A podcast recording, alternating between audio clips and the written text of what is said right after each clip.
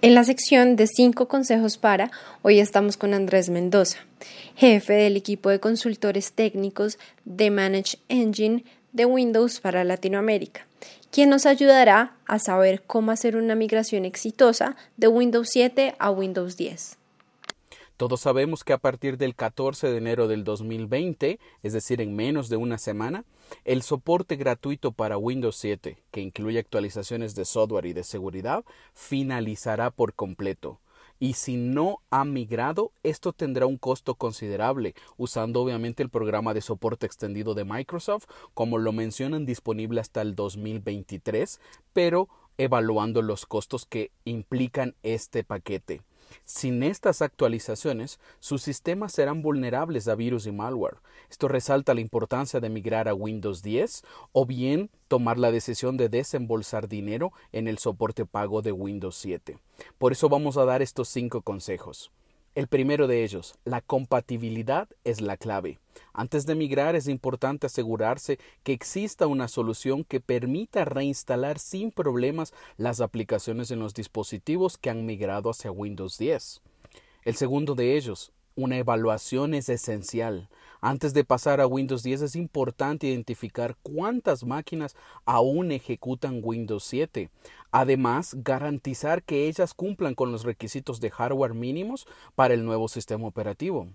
Punto 3. Los datos de los usuarios. ¿De qué sirve una actualización de un sistema operativo si requiere dejar o perder grandes cantidades de datos de los usuarios?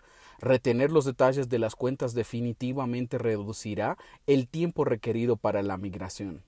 El cuarto punto, enfrentarse al nuevo esquema de actualizaciones de Windows 10. Uno de los mayores cambios en el sistema operativo son las actualizaciones continuas. Windows 10 busca actualizaciones una vez por día.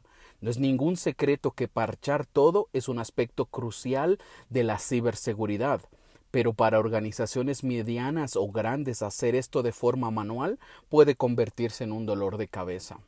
El último punto y no menos importante, hacer un inventario del inventario. No puede administrar lo que no puede medir. Antes de migrar, las organizaciones deberían tomarse un tiempo para analizar sus aplicaciones, monitorear el uso de cada aplicación, las métricas de uso y decidir qué aplicaciones se conservan y cuáles hay que desecharse. En conclusión, la migración de Windows 10 se reduce a la estrategia que las organizaciones elijan. Las organizaciones deben aprender los diferentes enfoques de la migración y elegir un enfoque que funcione mejor para su entorno y el conjunto de sus dispositivos. Yendo un paso más allá, contar con una solución integral de administración de puntos finales puede ayudar a simplificar drásticamente el proceso de migración a Windows 10.